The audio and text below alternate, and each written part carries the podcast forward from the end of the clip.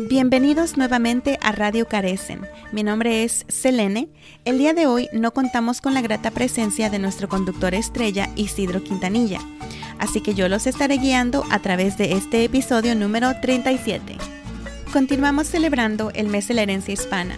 El día de hoy les tenemos preparada una entrevista muy especial con Roberto Lobato, autor del libro Unforgetting a Memoir of Family, Migration and Gangs and Revolution in the Americas. Vamos a escuchar la entrevista realizada por Diego Jones. Bueno, estamos aquí con el señor Roberto Lobato, eh, autor del libro Unforgetting, A Memoir of Family, Migration, Gangs and Revolution in the Americas. Es un gusto para Radio Carecen el tener la oportunidad de conversar con usted, señor Roberto, el día de hoy y aprender más sobre su experiencia como activista en Estados Unidos, su experiencia en El Salvador y lo que lo llevó a escribir este libro. Entonces, para comenzar, quisiera preguntarle, este libro pudo haberse escrito desde muchas perspectivas. Pudo haberse hablado desde la migración, la política de Estados Unidos hacia El Salvador, la misma historia de El Salvador, pero usted parte desde la perspectiva de su familia. ¿Qué lo motiva a escribir este libro desde esta perspectiva? Bueno, ante todo agradecerles la invitación. Es un honor para mí estar con ustedes, ya que tengo mucha historia con Carecen yo, Carecen en Los Ángeles, Carecen en San Francisco y los otros Carecen, incluso el de Washington. Tengo muchos amigos, como eh, el ahora fallecido eh, Saúl Solórzano, amigo mío, y bueno, Abel y mucha historia en esas instituciones. Entonces, yo decidí escribir el libro porque no había visto en, Estados Unidos un libro que hable de la realidad de nosotros aquí en Estados Unidos. y, y, algo que hable de la realidad en El Salvador desde nuestra perspectiva como salvadoreño. Yo soy de padres salvadoreño, nací en San Francisco, California. Y soy periodista. Al inicio empecé a escribir una, un libro que era más periodístico que todo, pero... Y ayudarle a la, a la audiencia a entender la raíz de lo que es la violencia en El Salvador, las diferentes expresiones de violencia, tanto la, la violencia de calle, de pandilla, como la violencia doméstica en la casa que tienes, los dos tienen su madre en la historia de violencia, que es, que es la historia de El Salvador desde sus inicios en 1821. Entonces me doy cuenta que puedo ayudarle al lector a entender las cosas mejor si les hablo un poco de mi experiencia personal como alguien que fui miembro de una pequeña pandilla en California antes de que hubiera Mara Salvatrucha habían otras pandillas pequeñas y grandes. Yo pertenecía a un grupo muy pequeño. Los originales, un nombre nada original.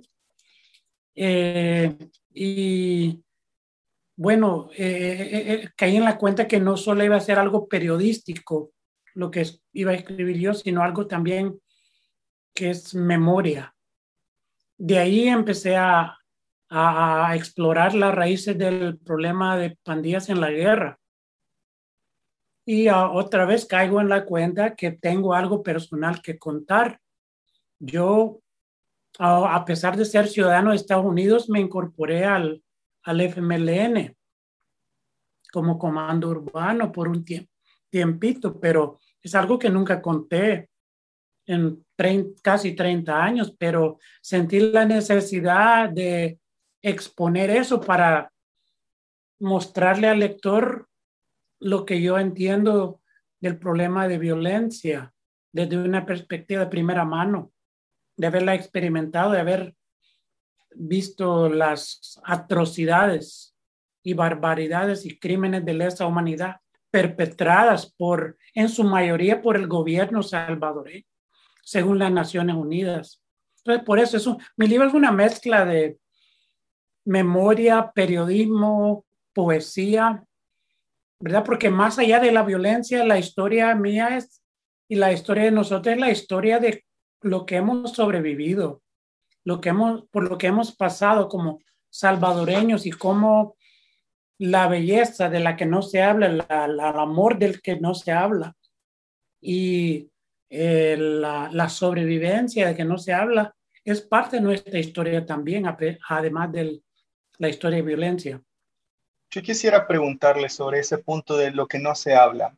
Al igual que usted, muchas personas, pues sus vivencias personales, la historia de sus familias, está fuertemente ligada a eventos y atrocidades, a violaciones de derechos humanos en El Salvador, en su camino como migrantes, pero ¿por qué usted cree que muchas veces no hablamos sobre esos temas, especialmente eh, en grupos pequeños como es la familia o en las comunidades? Bueno, no, no nacimos silenciosos. El silencio se construye. En la historia El Salvador es construido a base de la pistola y de la violencia doméstica y diferentes formas de violencia, violencia pandilleril. Todas tienen su raíz en, el, en la fundación del país en sí. ¿verdad? Como que recordemos, antes de que hubiera un país llamado El Salvador, habían pueblos indígenas que no eran silenciosos. Eran pueblos que vivían bien, que, que, que tenían su propio terreno, sus propias creencias, sus propios ejércitos. Pero cuando llegan los españoles y los criollos y los fundadores, entre comillas, del Salvador, empiezan a ver a, esa tierra y a esos ejércitos indígenas de otra forma y esa cultura indígena la empiezan a ver como un obstáculo, entre comillas, al progreso, entre comillas, una idea ya desfasada si vemos el cambio climático. Ya la idea del progreso ya es una ficción peligrosa, de las más peligrosas quizás en la historia del mundo, si, si el cambio climático es una expresión del progreso humano. So, ese, esa misma idea de progreso empezaron a ver al, a, los indígenas, los pipiles, náhuatl, ¿verdad? Eh, eh, eh, otros pueblos indígenas de esa región de Centroamérica. Los empiezan a ver como atrasados, pero no, entre comillas, atrasados de cara al progreso que querían imponer para, ¿verdad? El atrasado, al atrasado hay que quitarle la tierra, hay que abolir sus ejércitos y hay que crear otros ejércitos nacionales en nombre de la creación de una nueva nación con una religión catolicismo, cristiano, y luego después cristianismo, para, para, para la modernidad, entre comillas.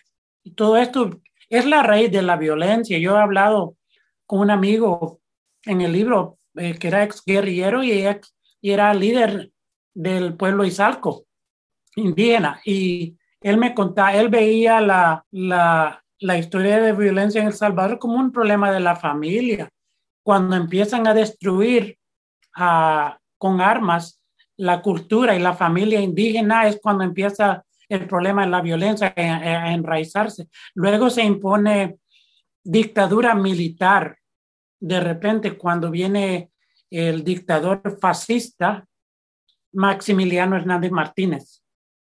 Eh, y, ¿cómo se llama? De, de, los 30 hasta el 89, el Salvador fue una dictadura militar. Entonces, esa es la raíz del fascismo, no solamente en las estructuras militares y policiales, sino en la misma cultura salvadoreña. hay un elemento, me, me, duele admitirlo, pero es mi deber como feligrés de la verdad, eh, decir que la cultura salvadoreña tiene un aspecto fascista. Si vemos, por ejemplo, en el actual momento que para resolver, el, hay, encuestas que nos dicen que uno de cada tres casi salvadoreños apoya el exterminio como solución al problema de las pandillas. Eso ya es, ya es, ya es una expresión fascista que deshumaniza a la persona y ve la violencia como solución la misma interpretación de muchas iglesias, ¿verdad? Especialmente evangélicas, ahorita. Son interpretaciones de la Biblia fascista. Si eh, su fe y su creencia en Dios y Cristo lo lleva a apoyar a un fascista como Donald Trump. que es un problema. Entonces se ve en la religión, en, en las estructuras militares, un aspecto fascista en la cultura. Yo en mi libro trato de exponer y darle contexto a esta historia trágica e heroica del, de, de, la cultura salvadoreña. A medida usted eh, estaba compartiendo su punto de vista sobre la cultura salvadoreña, mencionó similitudes entre la dictadura que se vivió en El Salvador después de la matanza y patrones que hoy en día se están viendo en El Salvador. La militarización de la policía a un nivel muy alto, eh, realmente represión de medios de comunicación, de organizaciones de sociedad civil. ¿Qué otros patrones puede ver usted que dice el Estado continúa eh, perpetuando estos mismos ciclos de violencia? Bueno, eh, hay que partir desde el señor presidente Bukele, ¿verdad? Él habla muy bonito y propone, entre comillas, nuevas ideas, pero no son nuevas ideas. Como decimos en inglés, it's old wine in new bottles. Es un vino viejo en nuevas botellas. Y es un vino putrefacto y sangriente, ¿verdad? Ya que la historia del militarismo y de la dictadura en El Salvador no es nada chistoso. Es la tragedia más grande en la historia del Salvador, que es la base de, de muerte, la cultura de muerte entonces, eh, el señor Bukele ahorita está tratando de, decir que está haciendo algo diferente, que hay nuevas ideas, cuando el introducir el ejército al, a, la, legislatura no se ha visto desde la época de la dictadura en los 70s y 80s, cuando el señor Bukele remueve la Corte Suprema de El Salvador, otro acto sin precedentes en la época de posguerra, sino que hay que ir a la época de la dictadura para ver ese tipo de comportamiento. Cuando el señor Bukele eh, em, este año empieza a hablar de querer ser reelegido, algo que según la constitución del Salvador es ilegal quiere acabar con todo precedente. Entonces, esos son actos fascistas, al igual que los grupos de exterminio que continúan en la policía y el ejército salvadoreño a exterminar con impunidad a, supuestos y actuales pandilleros. Son expresiones de una política fascista ¿verdad? Y el discurso de él atacando periodistas como Juan José eh, Martínez y los periodistas del Paro y otros medios de comunicación son actos fascistas.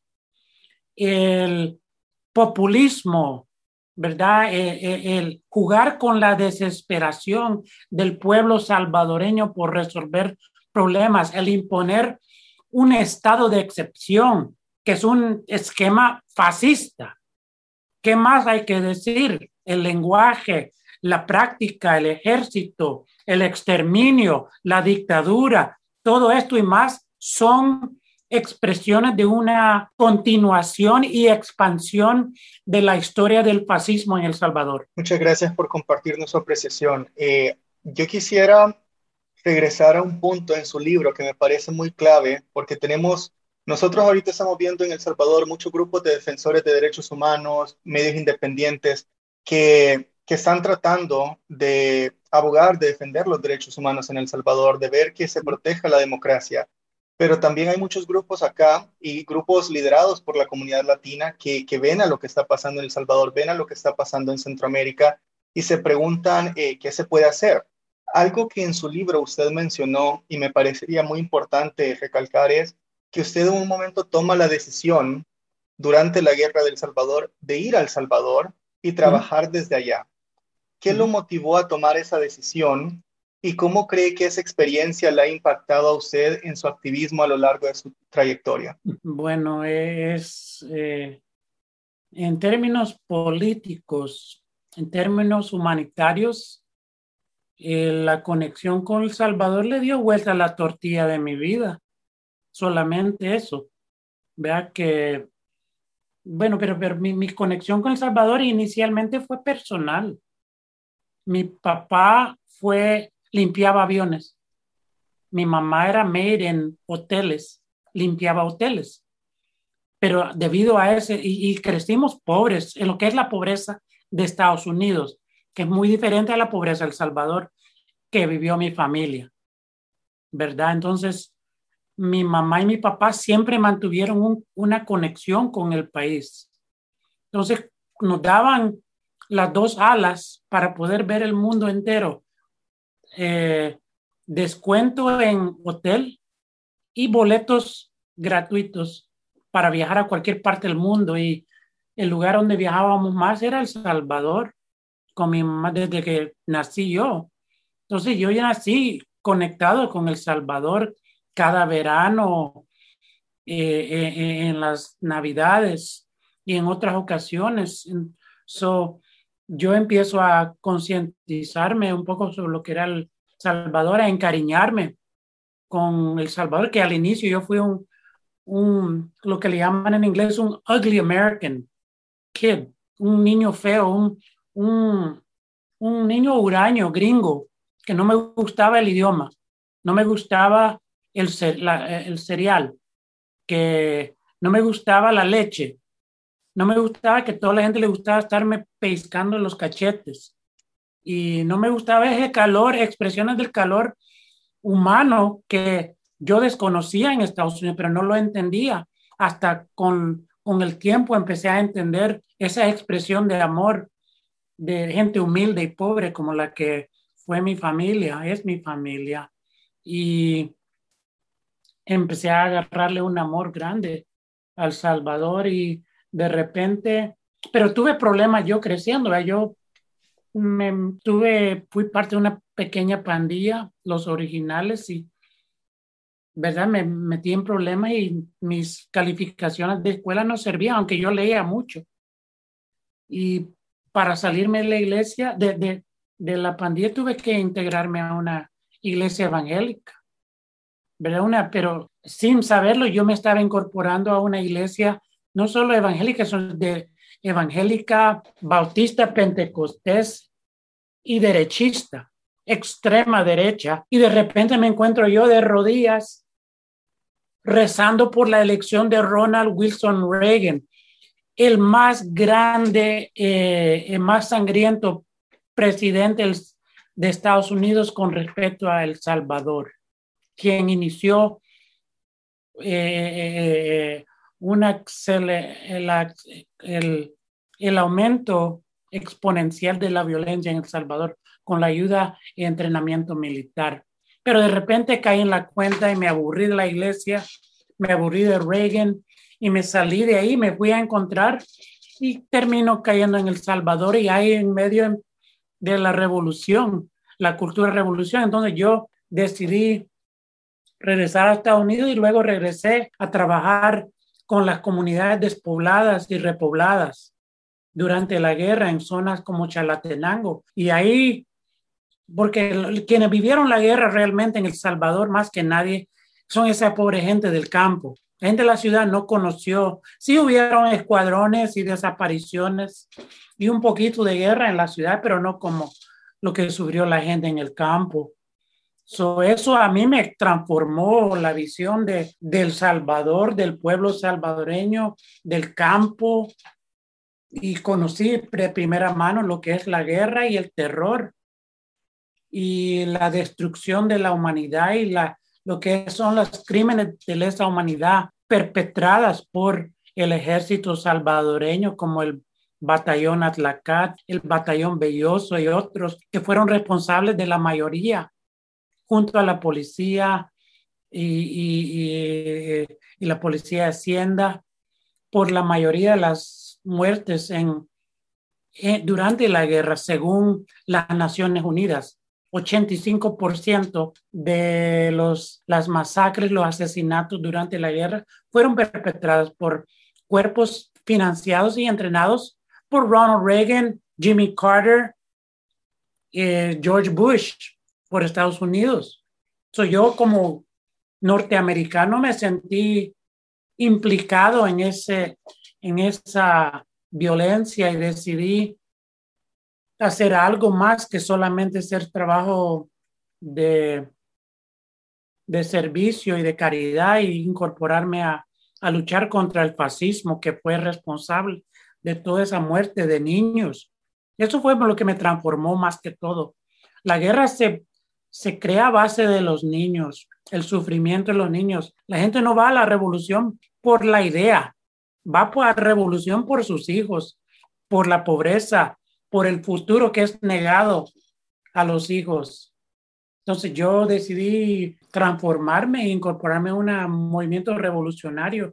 Y desde entonces, como le dije, la tortilla de mi vida ha cambiado. Yo siempre mantengo esa, esa forma de pensar, esa, esa ansiedad por el cambio, ese deseo por, pero no cambio así por reformar, sino por revolucionar. Yo actualmente no sé lo que es ser revolucionario, para decirle la verdad, porque ya no es solamente cuestión de tomar eh, el poder del Estado, como nos mostró el fracaso de la, del, del frente como, como gobierno, ¿verdad? Lastimosamente, el cual hablo yo en el libro. Y soy yo ahora creo, no sé lo que es ser revolucionario, pero sí sé que cualquier revolucionario de futuro tiene que enfrentar el cambio climático que amenaza a destruir una gran parte del mundo. Entonces hay que retar el, el hay que eh, eh, hay que atacar la raíz del, del cambio climático que sigue siendo la raíz de la violencia en el mundo, que es el capitalismo estilo norteamericano. Vea que es, reproducido por todo el mundo. Si no acabamos con el capitalismo estilo norteamericano y la, las estructuras policiales y militares que apoyan y mantienen esas estructuras de, del capitalismo, el mundo no tiene esperanza. Yo quisiera retomar un punto que usted hace respecto a la identidad del revolucionario, la identidad del norteamericano, la identidad de salvadoreño. ¿Cómo cree usted, cómo considera que, su libro contribuye a esta conversación de identidad sobre lo que significa ser salvadoreño? Una, una pregunta yo creo muy compleja y especialmente para, para muchos de los salvadoreños que, crecen aquí en Estados Unidos, que para quienes El Salvador pues forma parte de su realidad, pero es una realidad distante y que heredamos también eh, como ya lo mencionaba, esta serie de intervenciones de parte del gobierno de Estados Unidos, heredamos la historia de, fracasos del gobierno de, El Salvador y también la historia de movimientos revolucionarios que han luchado por ese cambio. Sí, no, hay dos frases que para mí son, representan la esencia del espíritu salvadoreño una de Roque Dalton y otro de un venezolano, Ali Primera, que Roque Dalton, el ex, el ex poeta guerrillero, nos dijo que todos nacimos medio muertos en 1932. Entonces yo ahorita en mis clases aquí en la Universidad de Nevada, en Las Vegas, tengo salvadoreños en mi clase que no saben nada de su historia, pero sienten un, un dolor profundo en lo que, y lo muestran en lo que escriben. Entonces, ese es por quien yo escribí mi libro, porque yo fui ese joven que, nos, que sabía que yo tenía un dolor bien profundo, pero nadie me lo estaba explicando. No es como, es como ser judío, pero no saber lo que es el holocausto. No hay, no hay museo, no hay especiales de televisión, no hay casi ni libros que nos explican como a los judíos le explican que ese dolor que vos tenés es por el holocausto, la violencia extrema. En el caso salvadoreño no tenemos esa base de datos, no tenemos esos libros, no tenemos esos museos, casi. Hay uno que otro, como el Museo de la, la imagen y la palabra, eh, eh, otros. Y hay algunos libros y se está construyendo esa sociedad, esa, e, e, esa cultura de, de, de remembranza, de, de recordar, o de, como digo en mi libro, de desolvidar, del desolvido, unforgetting, porque son, la, la, la, la amnesia no es natural, la amnesia salvadoreña es construida. So, el primer paso a la salud mental, espiritual del individuo y de la sociedad salvadoreña, a mi juicio, es reconocer lo que es ser medio muerto, lo que es sentir, conocer a profundidad lo que es esa larga historia y trágica historia de, de dolor, guerra, genocidio y violencia continua, perpetua. La, pero y el camino para salir de eso es recordar, ¿verdad? Porque ¿qué significa la palabra recordar?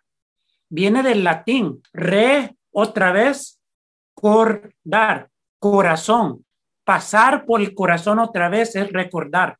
Es lo que significa en el latín. So, hay que recordar que el pueblo, como decía Ali Primera, el pueblo salvadoreño tiene el cielo por sombrero. Tan alta es su dignidad, ¿verdad? Una dignidad muy alta que tenemos adentro, pero que se nos olvida.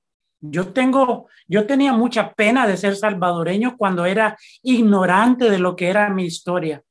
Entonces, para descubrir la historia, tuve que entrar a la historia de mi mamá y mi papá, especialmente el de mi papá. Y no quiero contar toda la historia porque yo quiero que la gente lea el libro, pero solo digamos que mi papá tiene en, en sus entrañas una, un secreto profundo. Y no, yo estoy seguro, lo digo sin pispilear, que es un secreto enorme, que yo no tenía la menor idea que él la tenía adentro de él porque mi papá por un lado era un hombre mágico, era lírico, era eh, una persona que solo con la mirada lo hacía reír a uno. Le daba cosquilla con la mirada a mi papá y con sus palabras. Era un poeta sin entrenamiento, un poeta natural, pero mi papá tenía otro lado, un, lado que nos cuesta, que nos cuesta hablar en nuestra familia, que era la parte violenta, ¿verdad? Y, la parte, yo, yo en la familia, yo fui el que más vivió eso, lo de mi papá. Entonces, nadie nos enseña cómo querer a una persona así. No hay un libro que nos diga, puchica, es complicado amar a alguien violento. Pero eso yo trato de hacer en mi libro porque yo, re, una, una forma de ver mi libro es como yo llego a eh, el arco, digamos, de la narrativa es yo, al inicio yo amo a mi papá como niño, como adolescente lo amo y lo detesto y lo odio. Y luego lo amo, lo detesto, lo odio y me rebelo contra él y contra el Estado salvadoreño y gringo. Y luego entiendo la, la historia de mi papá y del Salvador y me encariño de, mi, de nuevo de mi papá y del Salvador, pero bajo mis propios términos y los términos de afuera. Nadie me impuso el amor a mi papá, nadie me impuso el amor que yo le tengo al Salvador. Yo, por mi propia cuenta, he rescatado, he resucitado el espíritu salvadoreño en mí, reconociendo simultáneamente que somos medio muertos y que tenemos, you eh, tenemos el, eh, el el pueblo salvadoreño tiene el cielo por sombrero, tan alta es su dignidad. Yo rescaté eso en mí, porque yo no lo tenía cuando era niño, nadie me lo enseñó. Yo tenía mucha pena, shame, prefería identificarme como gringo.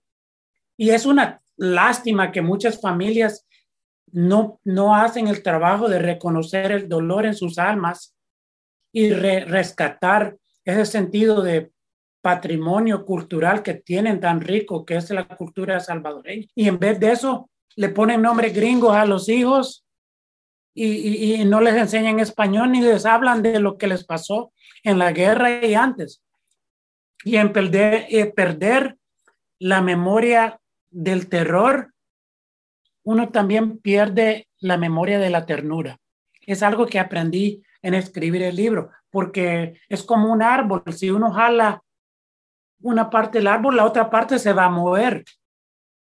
cuando jalamos, cuando estudiamos el terror, vamos a ver lo que está es ocultado por el terror, que es la ternura original que nos teníamos y que nos tenemos, pero tenemos que hacer el trabajo de ver al abismo, que no es nada fácil en el caso de un pueblo que ha sufrido tanto, tanto. Ya para ir terminando, yo quisiera pedirle si nos puede apoyar con una invitación para los jóvenes que, van, que nos escuchan en este programa y para las familias que nos escuchan en este programa. Usted bien lo mencionaba eh, al inicio de esta conversación, cómo muchas veces se ha escrito sobre El Salvador, pero no por la voz de los salvadoreños, no a través de la perspectiva de, de un salvadoreño, de un salvadoreño americano. ¿Cómo podemos hacer para recordar? ¿Cómo podemos hacer para mantener viva esa herencia, esa herencia cultural, histórica? ¿Cuál es su invitación para las personas que nos escuchan el día de hoy? Invitación es la invitación al desolvido, y todo el tesoro que está detrás del terror. Esa es mi invitación. Y para enfrentar eso, para enfrentar al abismo, es, es, es para ser feliz a estas alturas en este mundo como salvadoreño o como lo que seamos, tenemos que ser audaces, tenemos que tener la, ser audaz para vernos realmente a nosotros mismos, a ver nuestros pecados reales, no los pecados de, de, iglesia, que son pecados fabricados.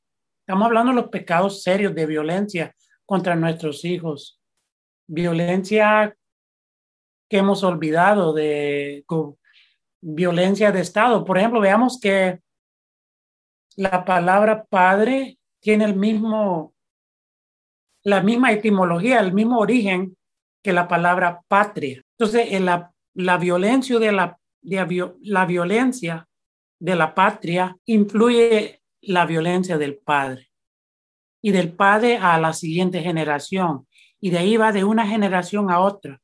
Entonces tenemos que aprender nuestra historia y verla, la historia del país, la historia de Estados Unidos, porque Estados Unidos está bañada en la sangre del Salvador. Tenemos que pedirle a, a Estados Unidos que pida perdón por lo que le ha hecho al pueblo salvadoreño y que ese perdón se apoye con programas y billones de dólares como le están dando a Ucrania o como dieron después de la Segunda Guerra Mundial a Japón, a Alemania y otros países que destruyeron. Es justo y necesario esta lucha. Entonces yo los invito a luchar y a, empezar, empezando en el teatro de la, de la memoria, de recordar quiénes somos y lo audaces que somos muchos.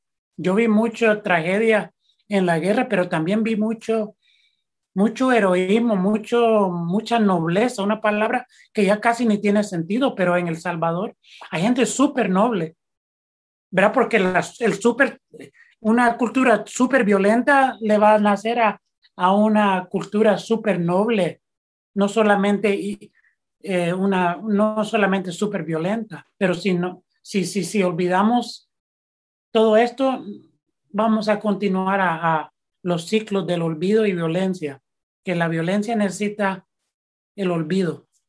So, yo lo invito a, a recordar quiénes somos, quiénes son y a luchar individualmente en la familia y luego de la familia luchar a la calle, que es, tenemos una historia formidable, única en cuanto a la historia de lucha del pueblo salvadoreño.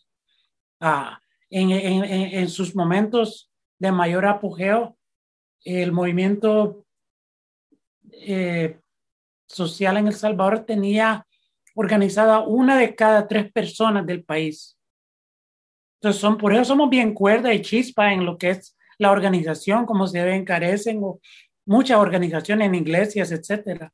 esa es la invitación que les doy. como decimos en, inglés, be your better self. Hacer, a, a recordar lo, la parte buena de lo que somos. Señor Lobato, muchísimas gracias por su tiempo, muchísimas gracias por compartir con Radio Carecen y extender la invitación para nuestra comunidad, para nuestros oyentes, a leer este libro que se llama Unforgetting. Muchísimas gracias nuevamente. Un fuerte saludo desde Washington, D.C. Gracias, Diego. Bye.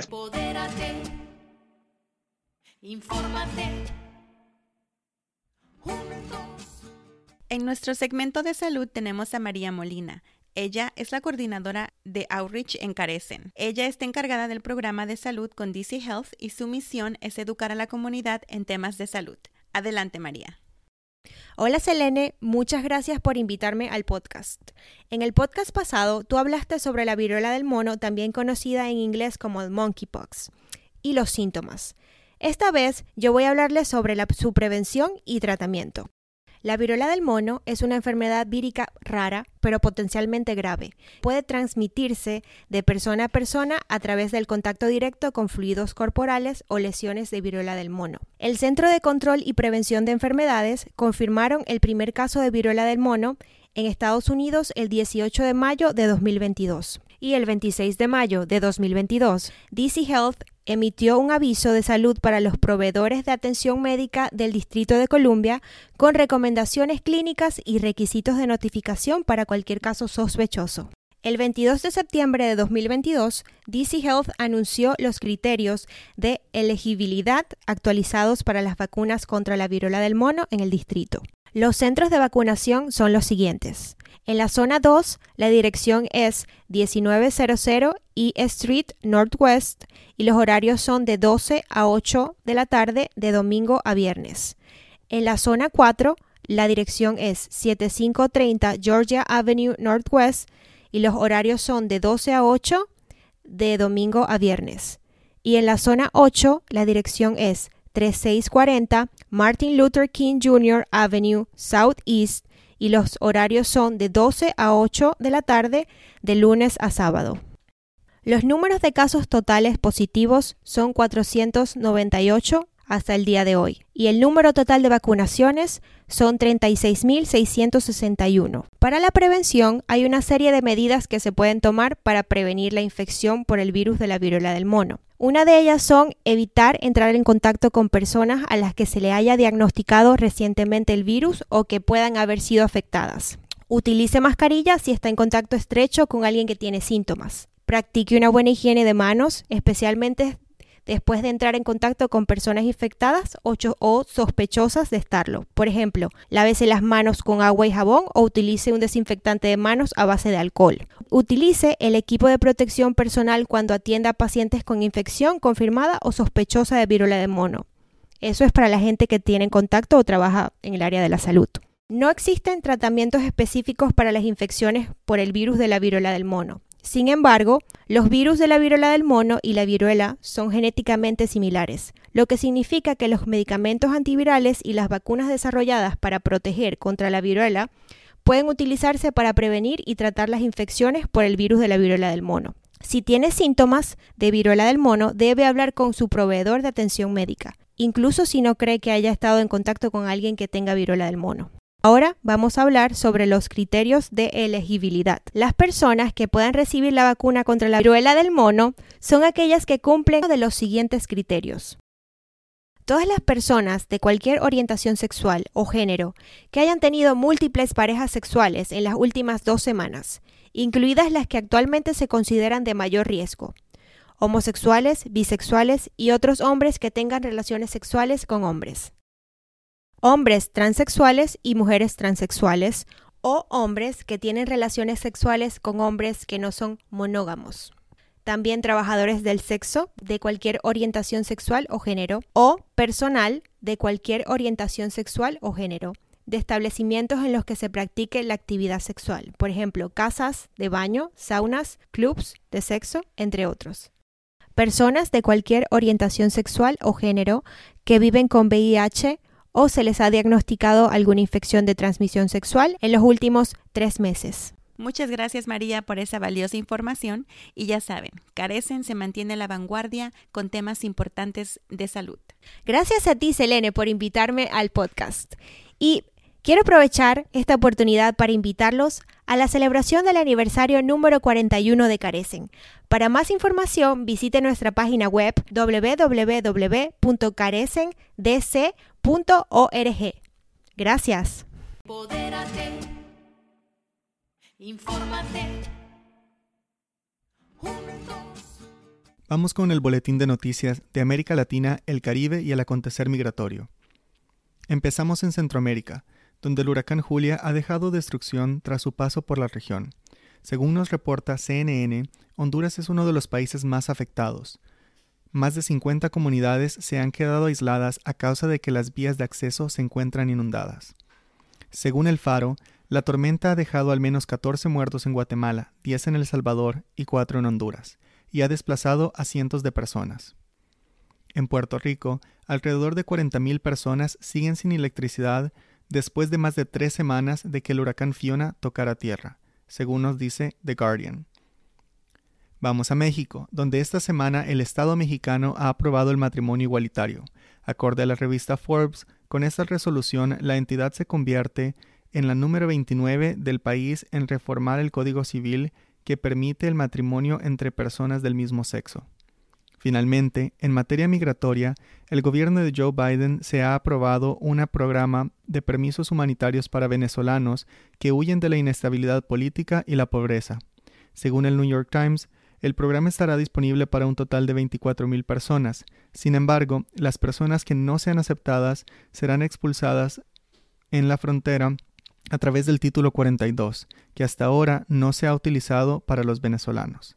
Estas fueron las noticias de la semana. Mi nombre es Diego Jones. Gracias por sintonizar Radio Carecen.